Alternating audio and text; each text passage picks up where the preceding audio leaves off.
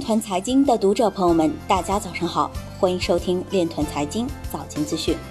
今天是二零二零年九月五日，星期六，农历庚子年七月十八。首先，让我们聚焦今日财经。澳大利亚政府报告草稿表明，区块链技术对其未来至关重要。过去一年，拉丁美洲和亚洲之间加密交易额超过十亿美元。雄安新区将尝试运用区块链对学生进行综合素质评价。江苏区域性股权市场率先联通证监会监管区块链。交易所比特币净流入量自八月二十一日起呈逐渐下降趋势。七月中旬以来，稳定币供应量每天增加一亿美元。维基百科资深编辑删除澳大利亚公司 Power Logic 区块链相关条目。Figure 在区块链上完成三亿美元的资产证券化，自次贷危机以来单笔数额最大。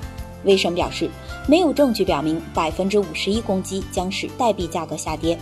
黄汉表示，恐慌情绪消退将引反弹，但中期下行压力犹存。今日财经就到这里，下面我们来聊一聊关于区块链的那些事儿。据全国金融标准化技术委员会官方消息。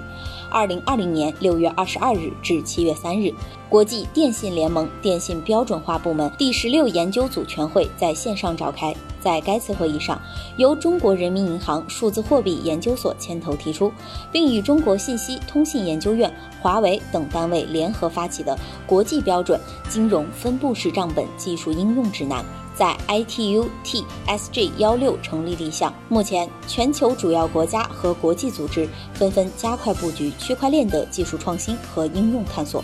我国在区块链领域具备良好基础，正在加快推动区块链技术和产业的创新发展，促进区块链在社会经济中发挥作用。以上就是今天链团财经早间资讯的全部内容，感谢您的关注与支持，祝您生活愉快，我们明天。再见。